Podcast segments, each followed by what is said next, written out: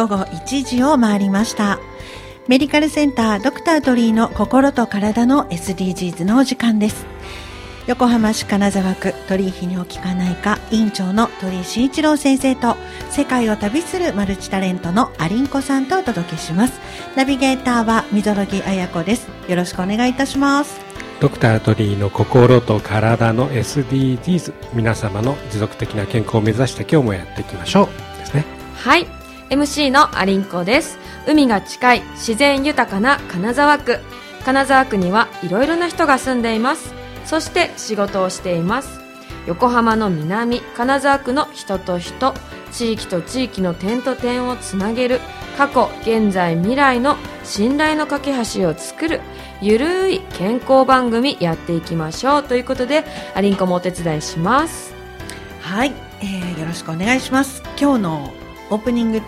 テーマね、で今日はもう本当にすっかり秋になりましたけれども、ね、先生のね素敵なジャケットも今日一回外出て、うん、寒くてジャケット変えて出てきたよね、本当だ急に最近服装変えないといけなくなってそうなの。ついていけないですよね。そうなんですよね。本当にね、うん、もう秋といけ言えばですよ、うん、食欲の秋スポーツの秋そして勉強の秋、うん、ね勉強の秋と言いますけれども、はい、いかがですか？勉強。好きですか？嫌いですか？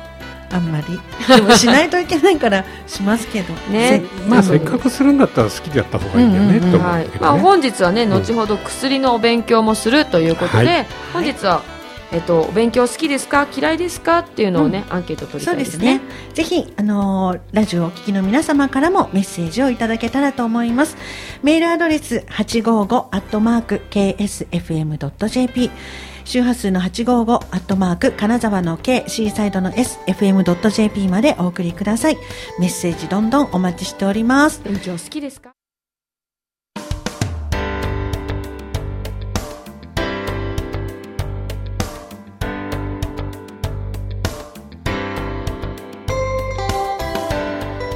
時刻は1時7分を回りました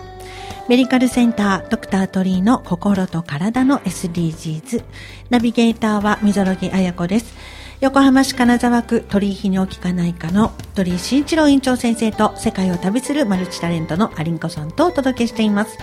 さあそれではここから今日の SDGs のコーナーでございます。まあねいろんな世代によって考え方変わりますけど、まあ、SDGs ってまあ持続的健康っていう意味があるかもしれないんで、うん、まあ今日はねちょっとそういうテーマに方向持っていきたいなと思ってますね。はい、今日のねテーマなんですけれども、うんはい、今日はあの本をテーマにしてね。そうですね。でも「週刊ダイヤモンド激変選ばれる薬と治療」という本をね題材にしてお話ししていきたいと思うんですけれども、興味深いタイトルですよね、うん、まあ、そもそも仏教で性シックハックのシック、うんうん生老老病死って言って生まれ老いて病気になって死ぬっていうのを4つの苦って言われてるんでね、まあ結構まあねこうペスペスミスティックな仏教ってそうなんだけども、まあそれの中でまあ大人のね、はい、この本の中大門の本の中で大人の五大苦っていうのにまずテーマを絞って、まあ、そこでいろんな薬がありますよっていう話だったと思うんですね。はい、で有子さんこの5つって何って？いやこの五大工はやっぱり、はい、なんか肥満とかですか、うんうん、あとはそうそう。え？ハゲとか、ね、AGA 男性型脱毛症、うん、痛みですよね、まあ、腰痛とかあったね。腰痛、認知症がんに、まあ、絞ってまあね、あのー、書いてあったんだけど、ね、薬ってねあのそもそも、はい、まあ、症状を取る薬なんだけども、じゃ薬で治そうとか言うじゃない、はい、だから高血圧も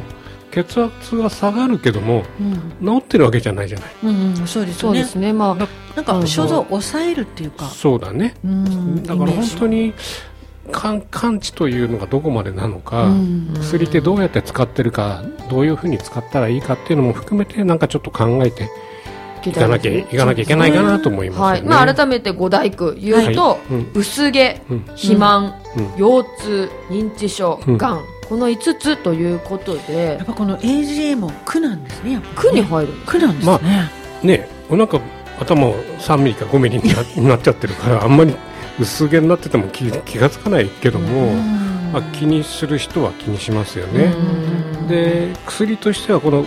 上の2つ、はい、プロペシアザガーロっていうのが処方薬、うん、でミノキ汁も、まあ、塗り薬で、まあ、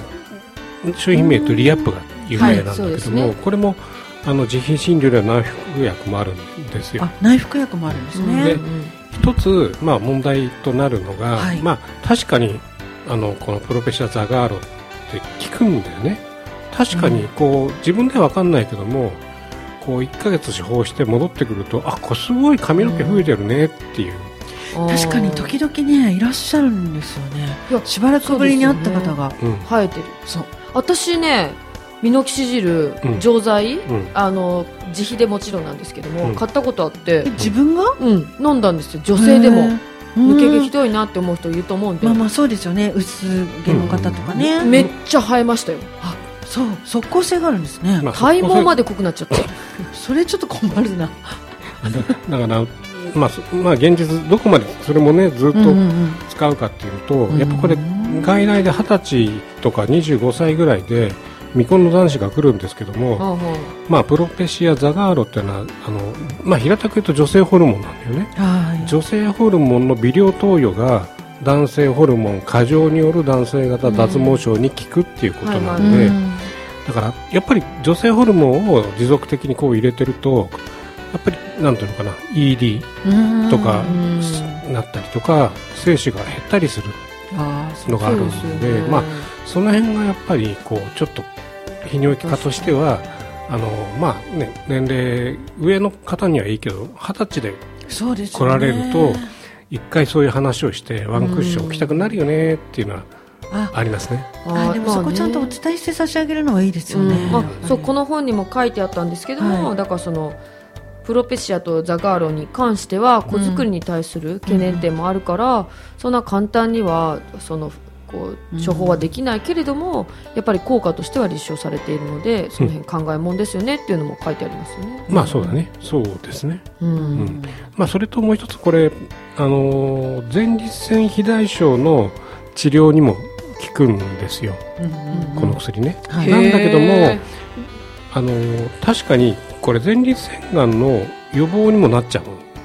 あ、そうなんだ。なっちゃうんだけどもそれはなんか予防だからいいようないいような気がするんだけど万全に5年10年使ってると逆に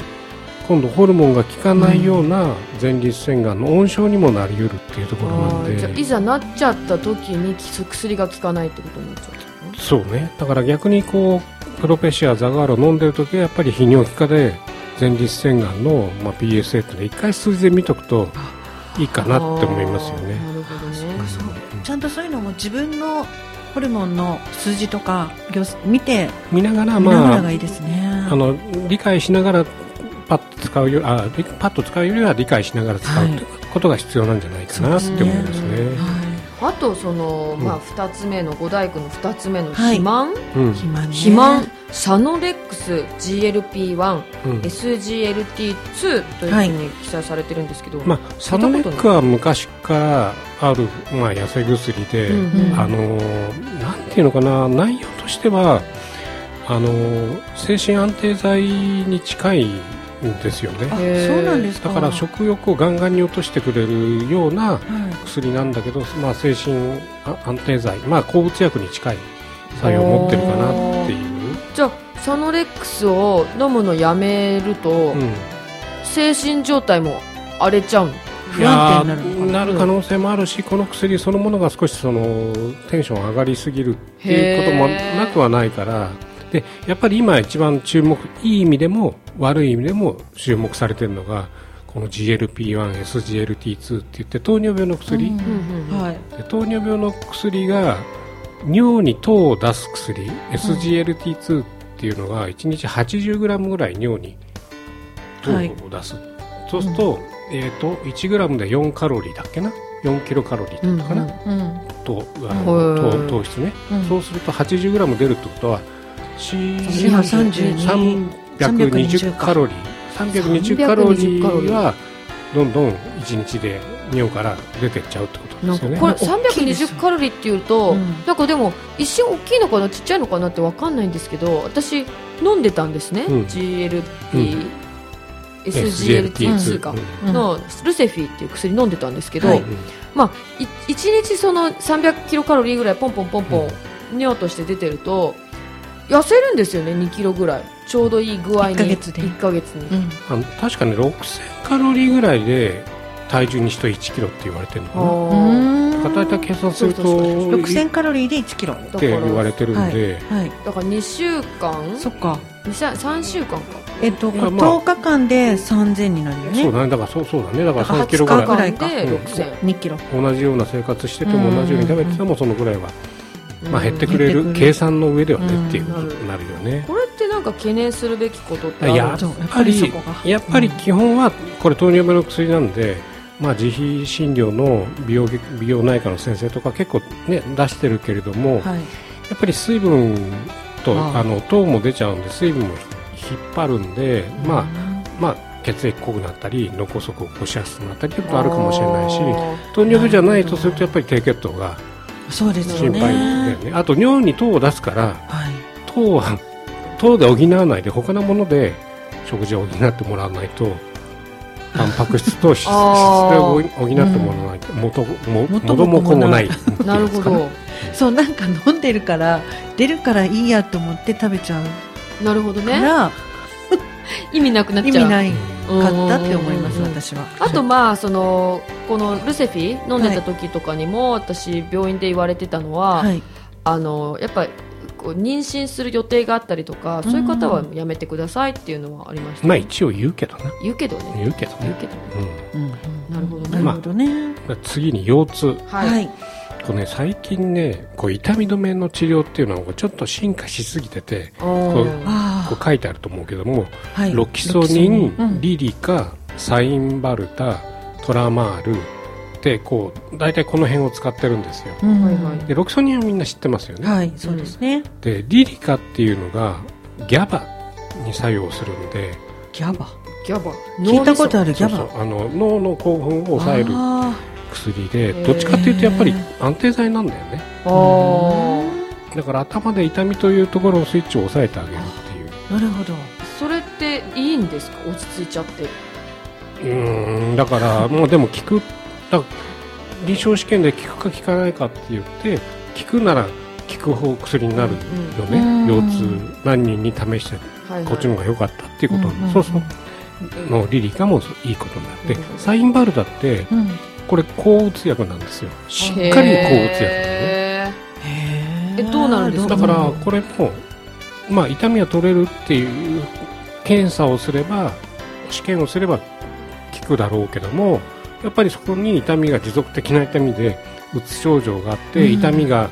増幅しているような患者さんはやっぱりこれを使うといいかもしれないけれどもやっぱり抗うつ薬も1回飲み始めるとなかなか抜けにくいよね、うん、吸いにくいね、ね、だからそういうだから逆にサインバルタっていうのはもともとは抗うつ薬だよね。っていうのを使って知ってて使ってた方がいいよねっていう、確かに。でもなんかこうその、はい。前も鳥先生ね番組で言ってましたけれども、はい、理由があって痛みが出てる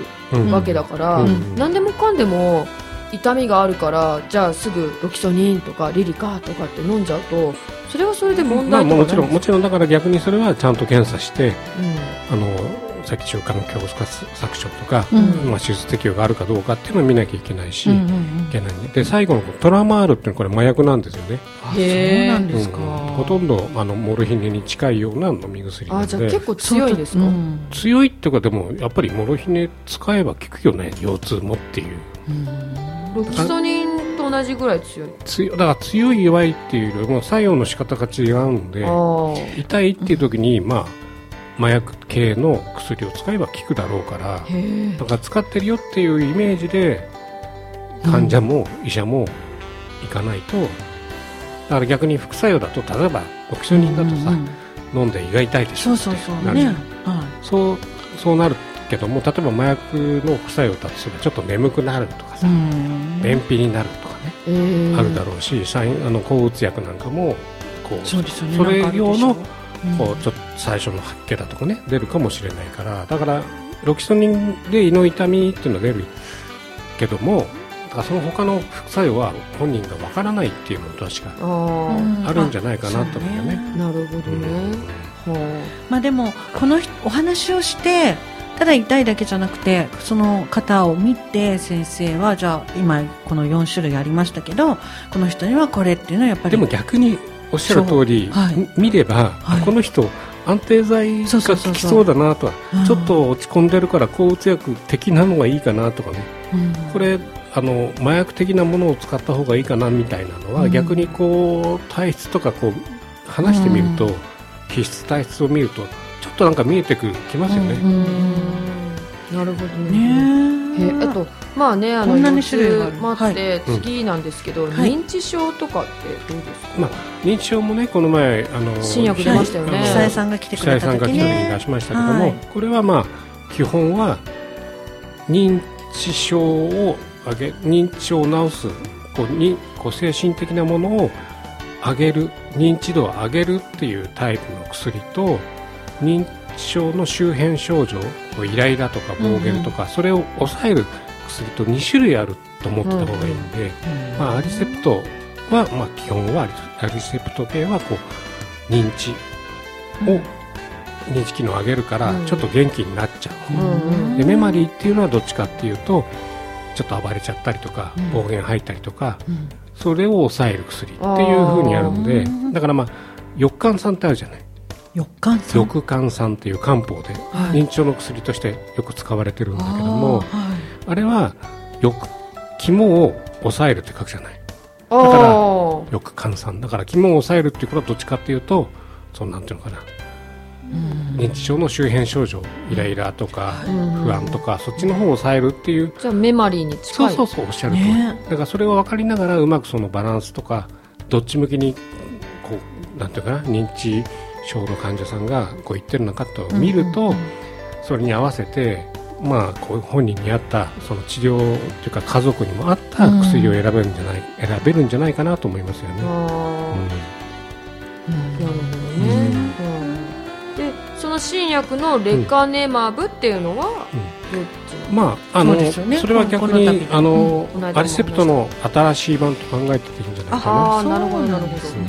えー、じゃあ結構もうすでにあるっちゃあるんですね。何もなかったのかと思ったら、うん、そうなんですよね。まああの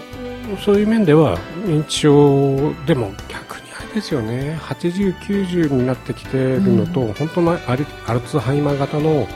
60代、50代でも明らかにその認知機能がずれちゃってるみたいなのがあるんで、うん、その中から病的なものなのか年齢的なものなのかを見分けながら全員が同じ薬が必要かっていうとそうでもないかもしれないし、やっぱ必要な人に必要な分だけ薬を処方するっていうのはやっぱり一つの仕事じゃないかなと思いますけどね。なるほどね。まああとがんだったりとかね。がんもね、あの僕あたりが研修医の時はまあもう飛ん飛んじゃった転移したがんっていうのは治んないねっていうところで抗がん剤もまあまあ仕方ないから使っとくかぐらいのイメージだったんだけど最近は分子標的薬、免疫チェックポイント、障害薬抗体薬剤複合体 ADC って書いてあるね,、うん、ね。っていうこうタイプの薬が出てきてがんだけをねこうピンポイントに狙う薬だとか免疫力そもそもがん細胞って自分の体からできたわけじゃない、うん、で自分の体からできたんだけども自分の体じゃないっていうことが分かんなくなっちゃってて攻撃できなくなっちゃってる、うん、だそれをこれは自分の体じゃなくてがん細胞だよねってもう一回思い出させて自分の免疫細胞を攻撃させるっていうことをスイッチを押すっていう薬があったりとか。これいいですね、うん、あとはがんの抗体にまあ、化学療法薬をつけてそこに、まあ、がんの細胞に直接効率よくこう抗がん剤を運ぶみたいなね、まあ、いろんなこと新しいことをみんな考えてるので。結構こんなお薬で器用なことができるんですね、うん、だからすごいプログラミングされてますよね。逆にあのステージ4って言って定義があると、はいはい、まあ、厳しいねって言ったのは、まあ、今から20年30年前に結構ステージ4で定義があってもみんな、まあ、長生きっていうかな。結構元気で生活を送ってらっしゃいますよね。そうですね。そういう面ではあのがんも諦めないでできるところまでやろうっていう楽しくいきましょうみたいな必要なんじゃないかなと思いますよね。そうですよね。なんか昔だったらまあ即抗がん剤治療みたいな感じだったイメージとかもあるけどやっぱり今は処方の仕方がいろいろあってね、うん、本当に新しい薬出てきてるんで、ね、出てきてるんで、まあいろいろ考えましょうと、だからまあ、生老病死って生きること自体老いること自体病気になること自体、うん、亡くなるということ自体は避けて通れない、まあうん、ところなんでそ、れだったらまあ今の、まあ、SDGs って言ってるけどもその自分の限られた SDGs の中で人生の中で、うん、いかに楽しく、こう楽しくっていうかな有意義にこう、生きるかっていうのが必要なんじゃないかなと思います、ね、受け入れつつっていうことですよね。つねそしてやっぱりこう自分で免疫力を上げるとか、治癒力がそうすると治癒力が上がるっていうでしょう。うなんかそういうのも大事かな。空気をするとそれだけでもね免疫力下がるからね。そう。うん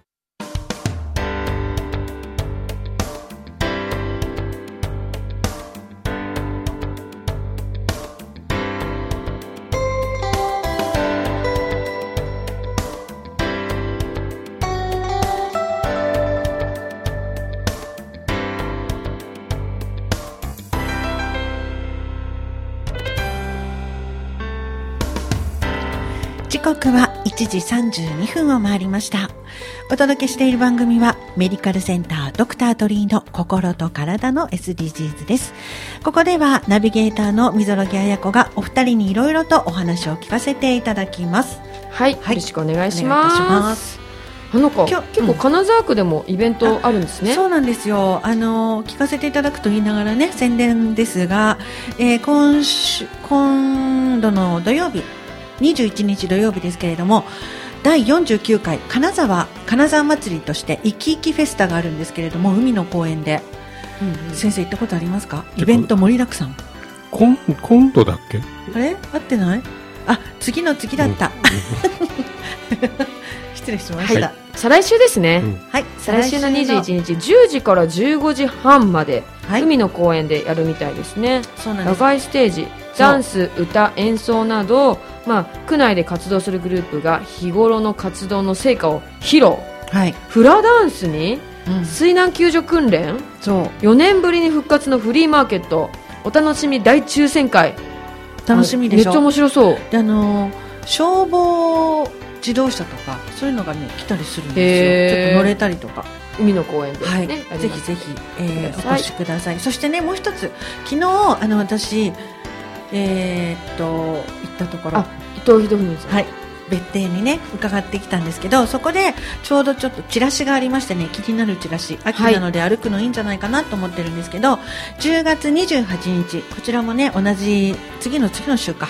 ね10月最終週ですね、そうでございますね。こちらで金沢海が育んだ歴史と暮らしというタイトルで、うんうん、NPO 法人の横浜金沢シティガイド協会の協力で散歩歩くね、えー、コースがあるんですね。で、朝10時に伊藤博文別邸に集合しまして、12時まで、えー、ちょっとコースがあってね、歩けるんです。で、参加費が500円。うん、今のところ25人まで、あのー、申し込み受け付けているいるのですが、まだ余裕があるということなのでね。ねで、みぞさん、この間、はい、旧伊藤博文金沢別邸行ってきたんですよね。昨日まさに昨日行って、ね、どうでした？すごくね素敵であのあれは明治に建てられたものだと思うんですけれども、うんうん、建物の中に、まあ、あれ移設したのかな？なんですけど日本家屋ですが中に、ね、入れるの。しかも無料。へえそうぜひ一回行ってほしいと思いますし伊藤博文別邸の縁側から海が見えるんですね。いいですね。その景色が何とも言えず風も気持ちよいですし。今地図見てたんだけどあれね、はい、あの野島こうあのあの橋渡ってこうあの左に曲がった左側なのね。分かると思う。んでそこからこうね野島上がっていくのって、はい、昔よく歩いたけども最近歩いてないからたまにはね野島上まで行ってみたいですね。先生私ね野島上にはまだ行ってないので、うん、上に今度三人で行きましょう行きましょうか。歩きましょう歩ける服装で、いやそんなに高くはないからね。大丈夫だと思います。今すごい気合い入れたんですけど。寺の上に行くよりは楽だと思う。あそうですか、うん、あであればちょっと気楽にね。いいですね、ありちゃん今度どっちも行かないとね。はい、はい、ぜひ行きたいと思います。はい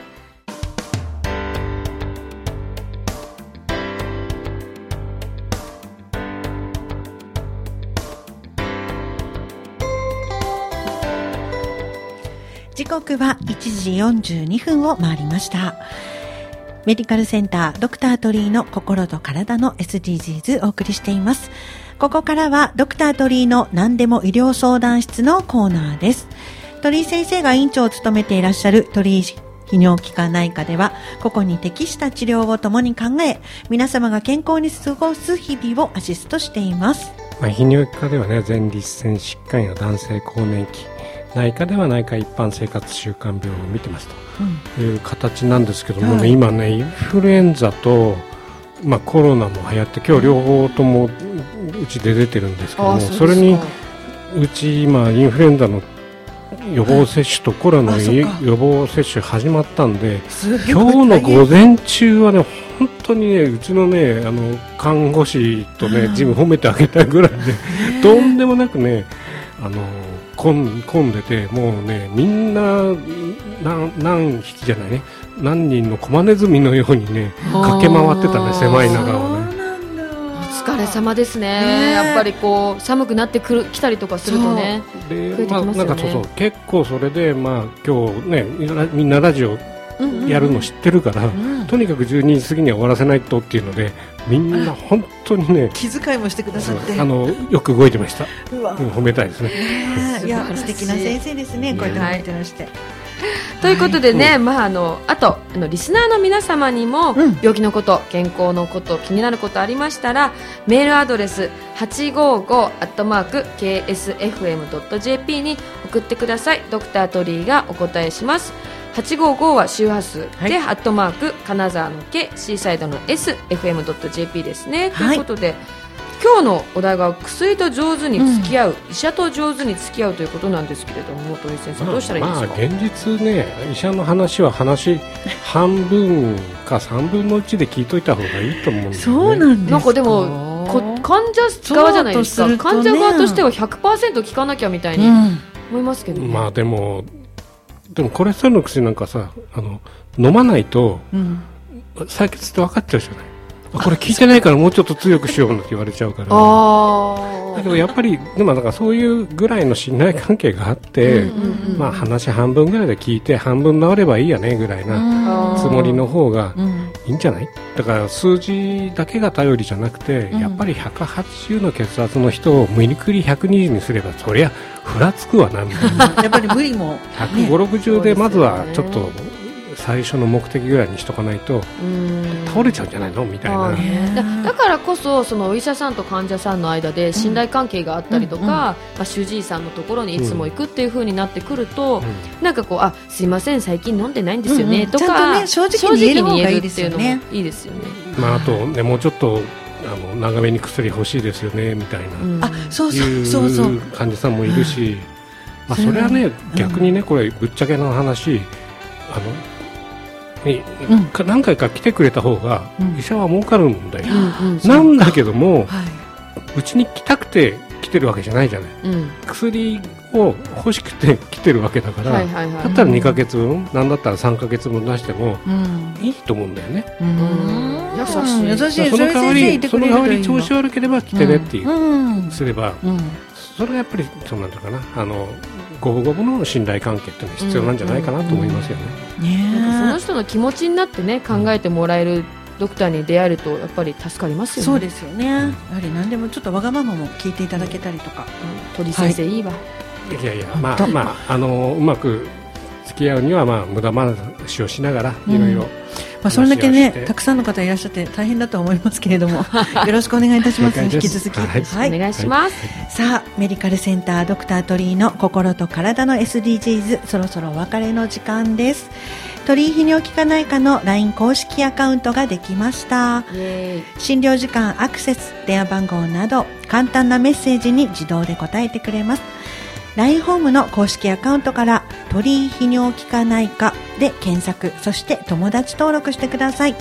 担当医や診療時間などすぐチェックができて便利です。ね。はい、私もね、はい、あのまあみぞさんもね、はい、もちろん LINE 公式友達になってますけど、はい、なんかこう病院の先生が今週はこんな感じですとか、うんうん、今週は来てますとか。なんかこうピコンって。ピコンってくると、なんかこうあそういえば病院行かなきゃとかちょっと思い出したりとかもしますしね。でもね逆にあの、うちのスタッフその LINE を一応全部見ながら全部今のところチェックしてるからどういうだからね AI に完全に任せてるんじゃなくて、どういう質問がどういうふうに来てるかって一応全全クリニック目通してるので。素晴らしいね。だから AI だけが頼りじゃないんでちゃんとバックバックオンにはそういう見てる人もいるっていうことですね。なるほどね。はい、頭が下がります、はい。ありがたいですね。はい、え、あとそのインフルエンザのワクチンとかコロナワクチンっていうのは、うん、病院に行って必要だったらその場で打ったりとかはインフルエンザはまあ予約して予約してで逆にあのコロナの方は直接は予約できないので。市の方から、まあ、ワクチン予約の方をしていただくっていう形になるんじゃないですかね。はい、わ、かりました、ありがとうございます。ありがとうございます。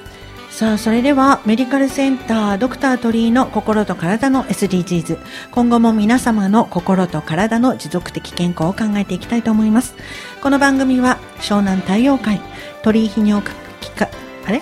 鳥居泌尿器科内科の提供でお送りいたしました。